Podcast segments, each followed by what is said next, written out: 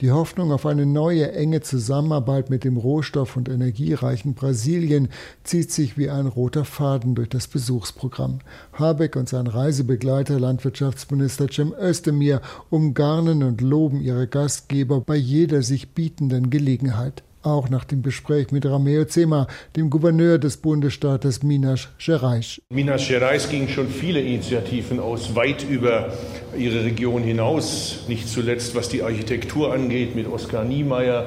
Hier begann er, anschließend kam die Hauptstadt, aber ihre Provinz ist auch bekannt dafür, dass sie weit über 90 Prozent erneuerbare Energien haben. Da können wir uns in Bundesrepublik Deutschland noch eine Scheibe davon abschneiden. Sie haben bis zu drei Ernten im Jahr. Das heißt, sie sind in höchstem Maße produktiv. Brasilien lockt aus Sicht der Bundesregierung, aber auch der mitreisenden Wirtschaftsdelegation mit Superlativen. Da ist ein Markt mit über 200 Millionen Bürgern. Die Deutsche Handelskammer in Sao Paulo ist nicht umsonst eine der größten weltweit. Aber da sind eben auch die vielen Rohstoffe und Wind, Sonne und Wasser im Überfluss. Dazu eine Stromerzeugung, die bereits heute zu 80 Prozent aus erneuerbaren Energien stammt, weshalb beim Auftritt des Gouverneurs auch viel Selbstbewusstsein mitschwingt. Minas Gerais ist der erste Bundesstaat, der sich einer klimaneutralen Politik verschrieben hat. Wir haben ein Abkommen unterzeichnet und in Aussicht gestellt, bis 2050 klimaneutral zu werden.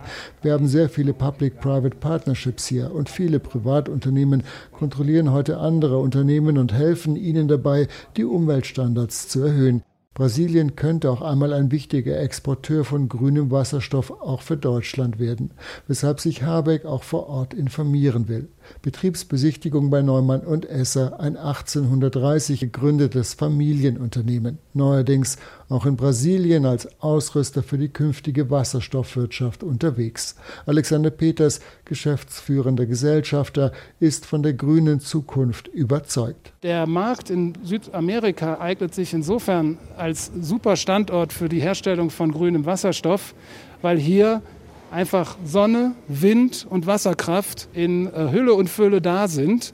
Und äh, das gilt nicht nur für Brasilien, das gilt eben für ganz Südamerika. Noch steht der Wasserstoffhochlauf auch in Brasilien noch ganz am Anfang. Dennoch will der grüne Wirtschaftsminister von Melan bei Neumann und Esser auch für die heimische Energiewende und die Wasserstoffpläne zu Hause etwas mitnehmen. Ohne Ambition, ohne die Bereitschaft, wirklich nach vorne zu gehen, werden wir sie mit Sicherheit verfehlen.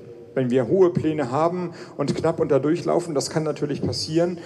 Das sollte dann auch keine Schande sein, aber dafür zu kämpfen, dafür sich einzusetzen, dafür zu arbeiten, dass man sie erreichen kann, das sollte ja wohl die Vorgabe sein in Zeiten wie diesen, sonst können wir den Laden eigentlich komplett dicht machen.